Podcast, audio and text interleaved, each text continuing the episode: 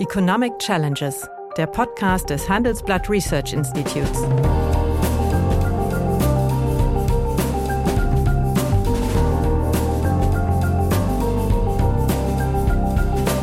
Bert Röhrup, der Chefökonom des Handelsblatts, diskutiert mit Michael Hüter, dem Direktor des Instituts der deutschen Wirtschaft, wöchentlich aktuelle wirtschaftliche Herausforderungen. Für Deutschland wie für die Weltwirtschaft.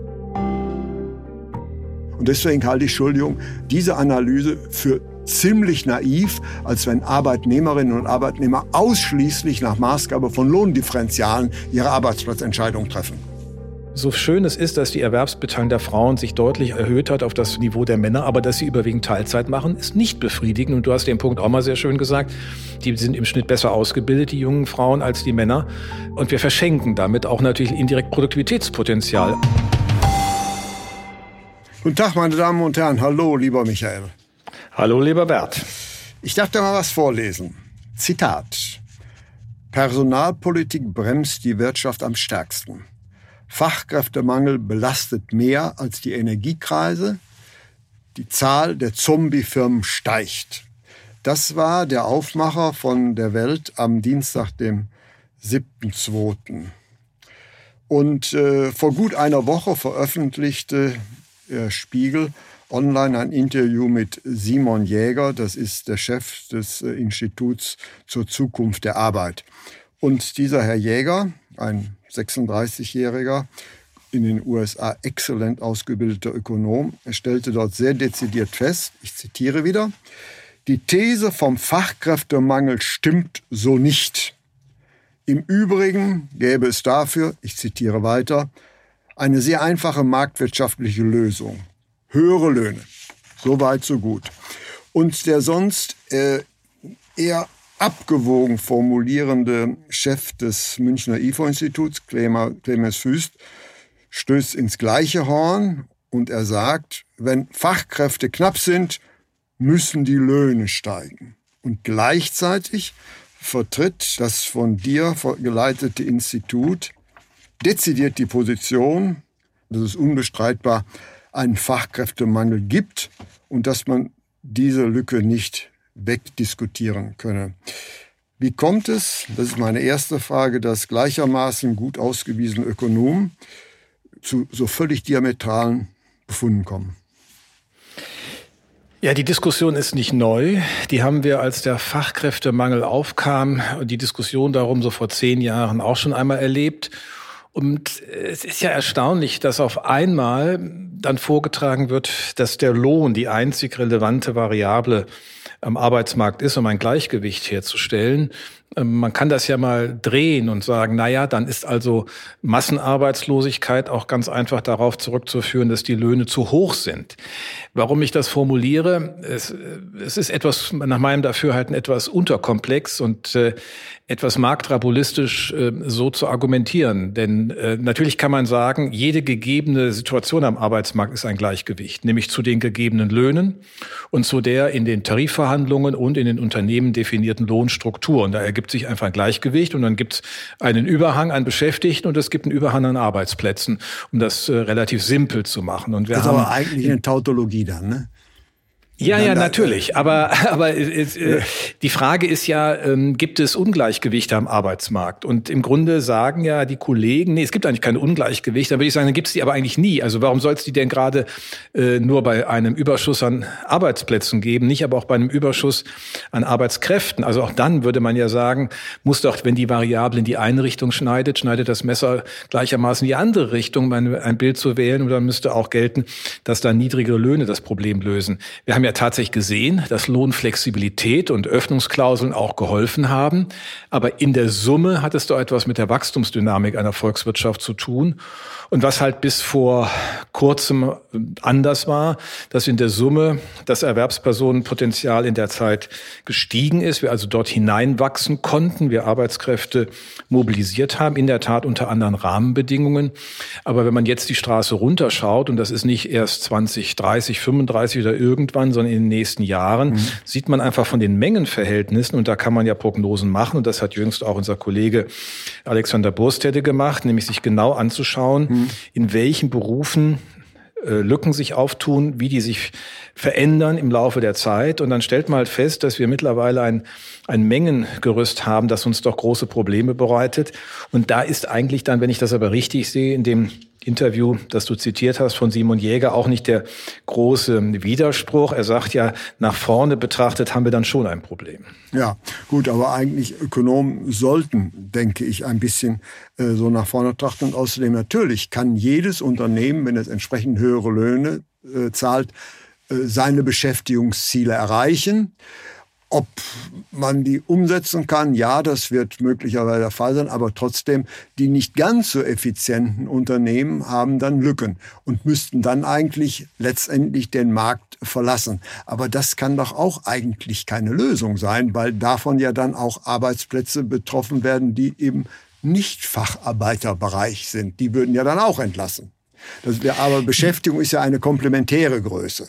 Und wenn ich genau, eine Gruppe hängt, davon genau. rausnehme, genau. leiden doch auch die anderen darunter. Und deren Leid aufgrund fehlender Fachkräfte, ja, äh, spielt das keine Rolle?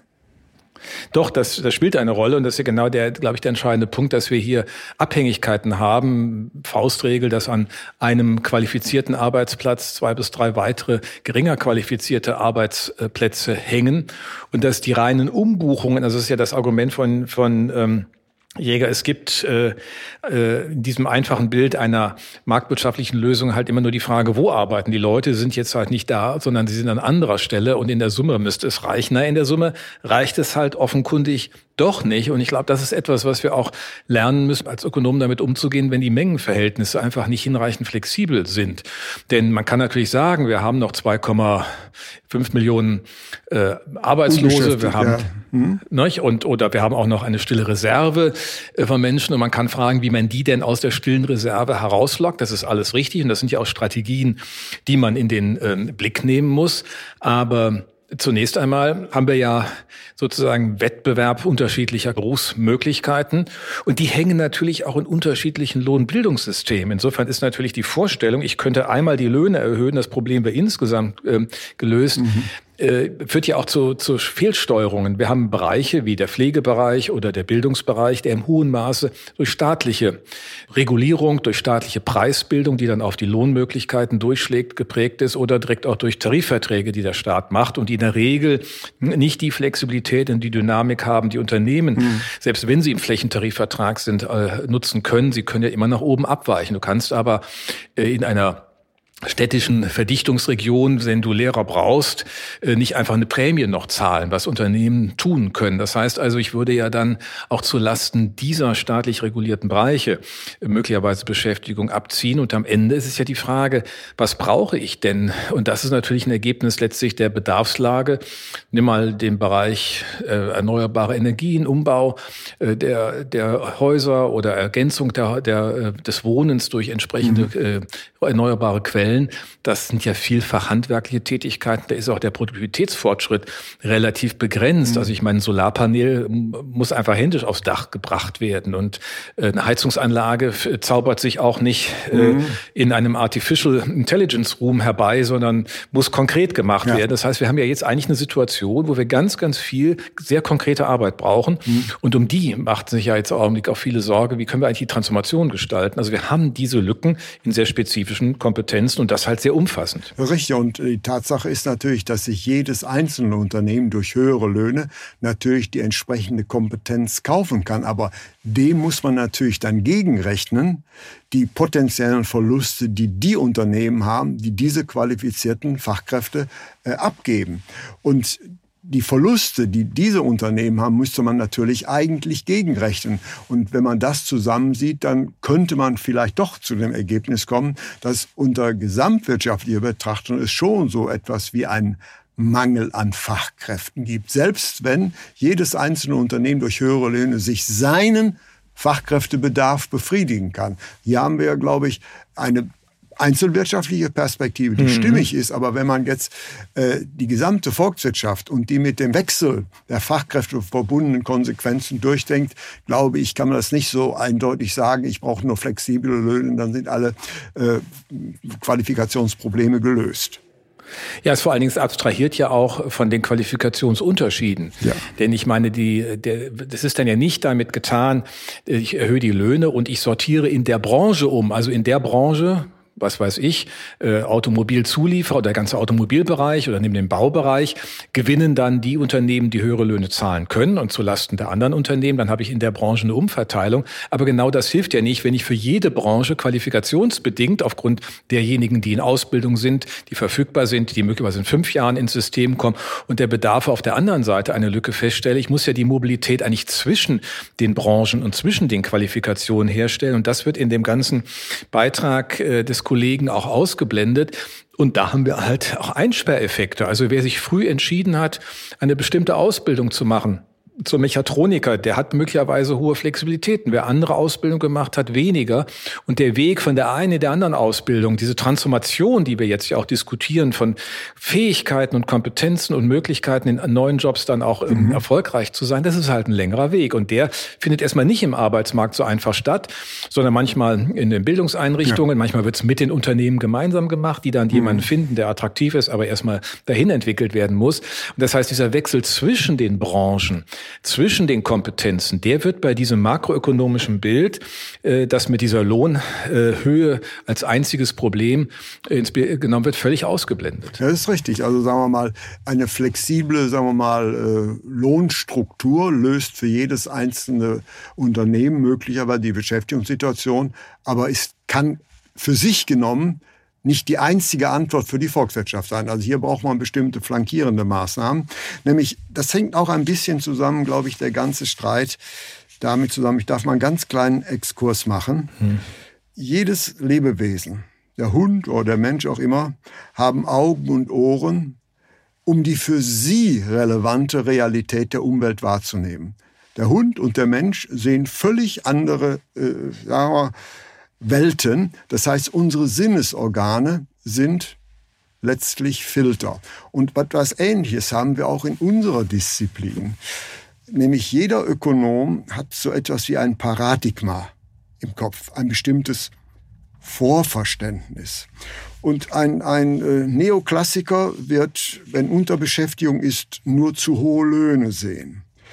Ein Keynesianer wird Nachfragemangel sehen also jeder Ökonom wird also letztlich etwas etwas anderes sehen. Und das ist hier, glaube ich, auch, spielt in unserer Diskussion eine Frage. Das heißt, die Perspektive, mit denen hier auf äh, dieses Problem geschaut wird, mit denen also Herr Jäger jetzt drauf schaut, ist ein anderes, eine andere Perspektive, als wir beide, wir sind ja in, in, in der Wolle gewaschene Neo-Keynesianer ein Stück weit, gewaschen mit, äh, oh, geweicht mit Neoliberalismus sehen, natürlich, sehen, sehen die, die gleiche Welt etwas anderes. Und deswegen ist es schwierig, wenn man sich so auf die eine Position verhaftet. Das heißt, also ich glaube, die jungen Kollegen wären gut beraten zu lernen, dass sie auch eine Brille auf den Augen ja. haben, wenn sie durch die Welt schauen.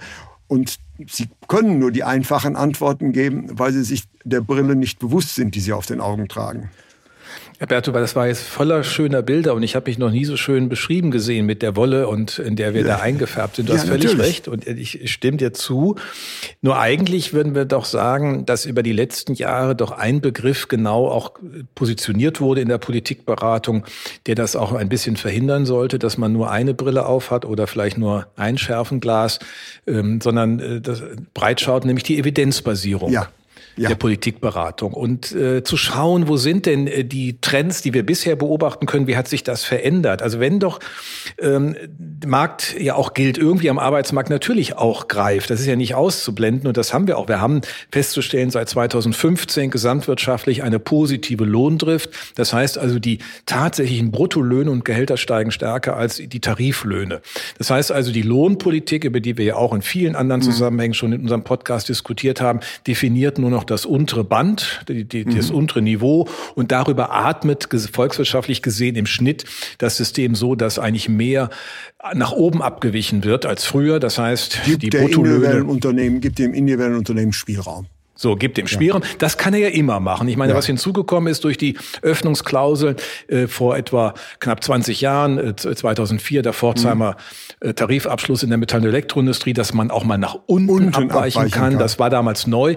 Das ist aber im Augenblick weg. Das ist mhm. im Grunde mit, sagen wir mal, in außer ich habe eine Krisensituation wie was war in der Chemie oder in der in der Bauwirtschaft, wo es jetzt Anpassungsbedarf gibt. Aber ansonsten ist das eigentlich durch diesen Druck des Arbeitsmarktes weg. Das heißt, man beobachtet ja auch Veränderungen. Man beobachtet dass faktisch sachgrundlose Befristungen nicht mehr stattfinden, weil einfach damit äh, das Jobangebot attraktiver wird. Dass man höhere Löhne als im Tarif anbieten muss, wenn sich denn derjenige oder diejenige da auch erfolgreich ähm, einbringt. Und trotzdem stellen wir fest, und da zeigt sich eigentlich, dass der demografische Druck, dass wir viele Jobs haben, Berufsgattungen haben, gar nicht mal in dem zentralen Bereich, wo wir es immer äh, sozusagen mit den hohen äh, Innovationsleistungen der technischen Fächer sehen, die einfach, wo die Fachkräftelücke enorm zugenommen hat. Also nimm mal Berufskraftfahrerinnen und Berufskraftfahrer, da hat die Fachkräftelücke seit 2021 oder wird erwartbar bis 26 um sich fast mehr als verdoppelt haben. Ja, in Bäckereibetrieben, in der Gastronomie haben wir das auch und das sind keine hochqualifizierten genau.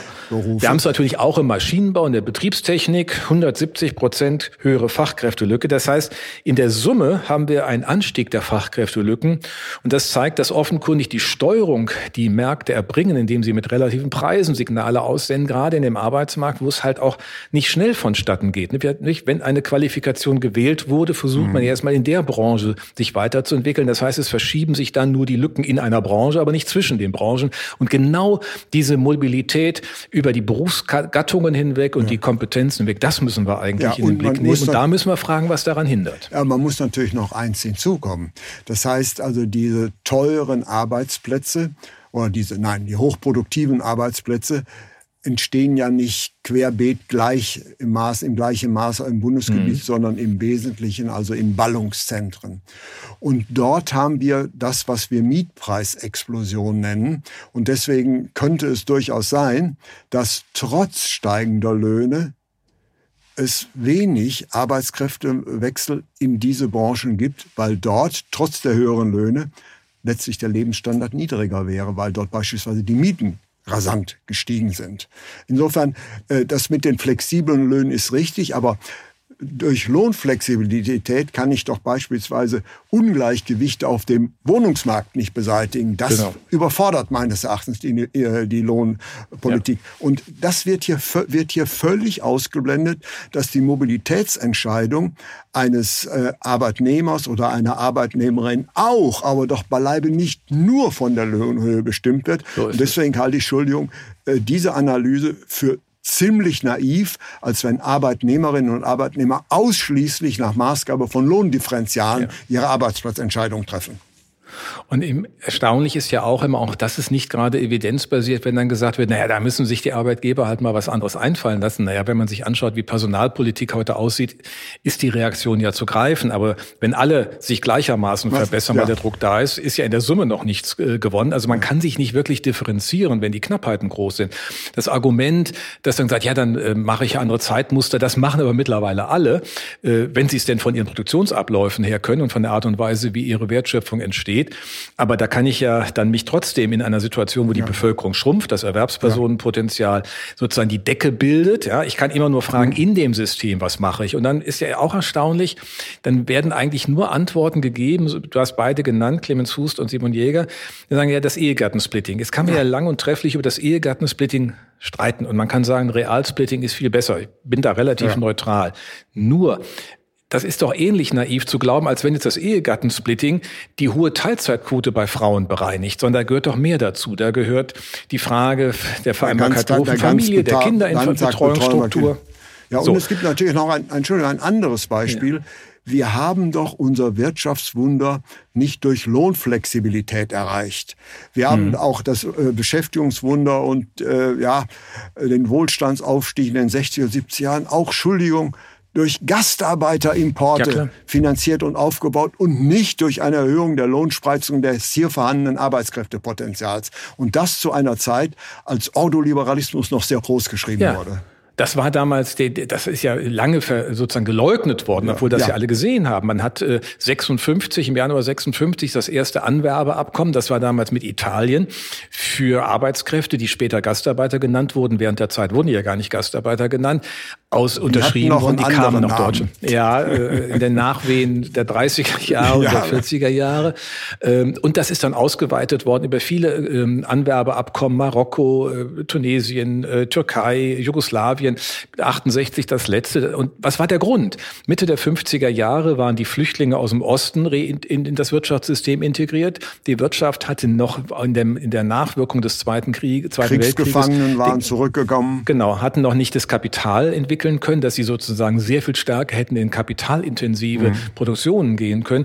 Und insofern war tatsächlich die Wachstumsgeschichte, gerade der zweiten Hälfte der 50er mhm. und der ersten Hälfte der 60er Jahre, auch eine Wachstumsgeschichte über die Ausweitung des Erwerbspersonenpotenzials. Das, was wir Wirtschaftswunder bezeichnen und das ja. zu einer Zeit, als soziale Marktwirtschaft großgeschrieben wird. Also ich ja. bin ein Anhänger der Marktwirtschaft, aber ich weiß genau, wo die Grenzen des Marktes sind. Das ist, und was wir ist, gegenwärtig sehen, Punkt, sind ja. deutlich die Grenzen des flexiblen Arbeitsmarktes. Ein noch so flexibler Arbeitsmarkt kann äh, die gegenwärtigen Verwerfungen in der Demografie und auch in, den, äh, in der Arbeitskräftenachfrage definitiv nicht äh, kompensieren. Und deswegen denke ich, äh, sollten die äh, angesprochenen Kollegen vielleicht mal ein bisschen über den Tellerrand äh, ausschließlich der Marktlogik schauen. Ja, und dann vielleicht auch noch der Hinweis, wenn dann gesagt wird, naja, der große Reallohnverlust im Jahr 2022 würde ja bestätigen, dass da offensichtlich was falsch ist. Naja, was hatten wir denn im vergangenen Jahr für einen Reallohnverlust? Es war ein Wohlstandsabfluss ans Ausland. Wir hatten einen Terms of Trade-Effekt, der negativ war, weil die Importpreise deutlich stärker angestiegen sind als die Ausfuhrpreise. Das bedeutet nichts anderes als das, da können wir machen, was wir wollen. Dieser Wohlstandsabfluss da ist und der führt einfach zu Reallohneinschränkungen in einer Zeit, in der man halt in der Volkswirtschaft nur umverteilen kann, aber man kann sich wegbuchen zu Verlusten in Anführungsstrichen bei den Kapitalisten. Die wurden ja auch von betroffen, bei allen, so. ja. So, das ist einfach in der, im volkswirtschaftlichen System nicht zu vermeiden. Und das dann als Argument zu nehmen, dass es eigentlich nur nächstes, letztes Jahr mit höheren Löhnen gelungen wäre, das ist, das ist natürlich wirklich jenseits des Sachzusammenhangs, mhm. über den wir hier eigentlich reden. Ich meine, spannend sind dann immer die Fragen, da, da endet es ja dann doch wieder ein Stück auch bei Dingen, die wir auch diskutieren. Was sind denn die verbesserten Möglichkeiten? Also Zuwanderung haben wir auch schon drüber gesprochen. Da ist der Streit unter Ökonomen auch sicherlich nicht groß und aber eigentlich nicht mehr vorhanden. Ja. Wie kriegen wir die qualifizierte äh, Zuwanderung hin. Das, da sind wir auch eigentlich mittlerweile sehr viel besser geworden, wenn man sich mal anschaut, wie wir aus vielen, vielen Drittländern Menschen mit hoher Qualifikation nach Deutschland bringen. Das ist faszinierend. Mhm. Und dann ist der andere Punkt, was machen wir hier im Lande? Auch darüber haben wir schon gesprochen. Ja. Natürlich ist, so schön es ist, dass die Erwerbsbeteiligung der Frauen sich deutlich erhöht hat auf das Niveau der Männer, aber dass sie überwiegend Teilzeit machen, ist nicht befriedigend. Und du hast den Punkt auch mal sehr schön gesagt. Äh, wenn das sind, die sind im Schnitt besser ausgebildet, die jungen Frauen, als die Männer. Äh, und, und wir verschenken damit auch natürlich indirekt Produktivitätspotenzial. Ja. Also muss man die Rahmenbedingungen setzen. Aber nochmal, dass das jetzt ausschließlich am Ehegattensplitting liegt, ähm, scheint mir doch Nein, aber es kommt jetzt natürlich noch, noch, noch etwas hinzu. Wir stehen ja am Beginn eines äh, massiven Alterungsschubs. Ja? Mhm.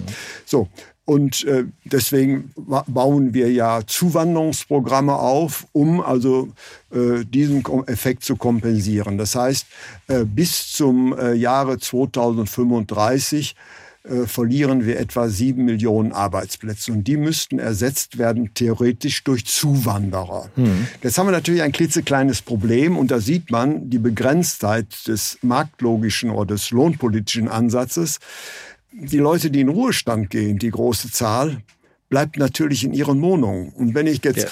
so viele äh, Zuwanderer reinnehmen will, wo bitte setze ich die hin? Und dieses ja. Problem kann ich definitiv nicht über Lohndifferenziale lösen. Deswegen glaube ich, ist diese schiere, sagen wir mal, der Blick auf die Arbeitskosten und die Arbeitsmarktlogik meines Erachtens in solchen gesamtgesellschaftlichen Verwerfungen, äh, vorsichtig formuliert, ziemlich unbefriedigend dazu kurz. Ja, war meine Einschätzung auch eher unterkomplex. Und ich glaube, ähm, wir haben guten Grund in der Breite aller Maßnahmen und vor allen Dingen auch in der Analyse auf die Zusammenhänge zu achten, die wir heute angesprochen haben. Ich will darauf hinweisen, die Europäische Union hat ja dieses Jahr 2023 zum European Year of Skills ausgerufen. Es geht vor allen Dingen um die Frage, wie kleinere und mittlere Unternehmen gerade auch in den Transformationsaufgaben, die sie haben, sich aufstellen können. Und da wird über all diese Themen auch gesprochen. Da gehört alles alles natürlich dazu. Und dann kann man fragen, stimmt immer auch die Lohnhöhe? Aber wenn ich einen gesamtwirtschaftlichen Bedarf habe, wie er sich offensichtlich zeigt, in der Summe der äh, Lücken in den einzelnen Berufsgattungen, dann habe ich halt auch andere Probleme. Ja. Und genau darüber, glaube ich, haben wir ja schon vielfach dann diskutiert, über die Anreize, wer arbeitet, wie viele Stunden arbeiten wir und können wir nicht noch aus der stillen Reserve mehr Menschen holen. Auch das ist richtig. Aber der schiere Hinweis, dass wir 45 Millionen Erwerbstätige haben, so viel wie noch nie, also äh, abhängig und selbstständig Beschäftigte, ist ja in der absoluten Summe auch kein Beleg oder ein, oder ein, ein Widerspruch zu dem Befund einer Fachkräftelücke. Es ist erstmal eine Zahl und damit kann ich etwas produzieren oder ich kann es nicht. Und äh, wenn dann Lücken bleiben, wie wir feststellen, dann mhm. kann ich auch bei hoher Erwerbstätigkeit eine Fachkräftelücke haben. Ich kann auch bei geringer Erwerbstätigkeit hohe Arbeitslosigkeit haben. Auch das haben wir ja erlebt. Also mhm. die Dinge sind ja nicht einfach eins zu eins äh, in einen Zusammenhang gesetzt. Ja, meine Damen und Herren, Sie sind heute Zeuge eines interessanten Gesprächs geworden. Äh, wir haben diesmal nicht äh, miteinander gestritten, sondern zusammen, na, gestritten, nicht argumentiert, dass auch zwei überzeugte Marktwirtschaftler, wie wir es doch beide sind, feststellen, dass äh, selbst die höchste Lohnflexibilität und Dynamik bestimmte Probleme eben nicht oder nur sehr begrenzt lösen kann. Und dafür ist beispielsweise die, das Wegdiskutieren einer Lohnlücke ein sehr schönes Beispiel. Flexible Märkte sind wichtig, aber bei realistischer Betrachtung können selbst die flexibelsten Märkte bestimmte makroökonomische Probleme, die aus der Demografie und anderen beispielsweise geopolitischen Verwerfungen wachsen, definitiv nicht lösen. Was wir hier brauchen, ist eine abgestimmte, spartenübergreifende Wirtschaftspolitik. Und das, dieser Hinweis wäre vielleicht mal richtig, dass nur flexible Märkte äh, wichtig sind, aber der flexibelste Arbeitsmarkt löst nicht alle Probleme. Wir empfehlen also den Kollegen multifokale Brillen. Das wäre keine schlechte Idee.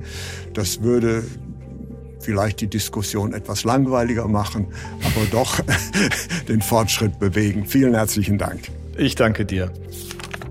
Ja, meine Damen und Herren, wenn Ihnen die Gespräche, die wir führen über ökonomische Themen gefallen, dann habe ich dann noch ein neues Angebot für Sie, was Sie interessieren könnte. Nämlich mehr aktuelle Wirtschaftsinformationen finden Sie unter handelsblatt.com slash global und natürlich in den einschlägigen Hinweisen in meinem wöchentlichen Newsletter der Chefökonom.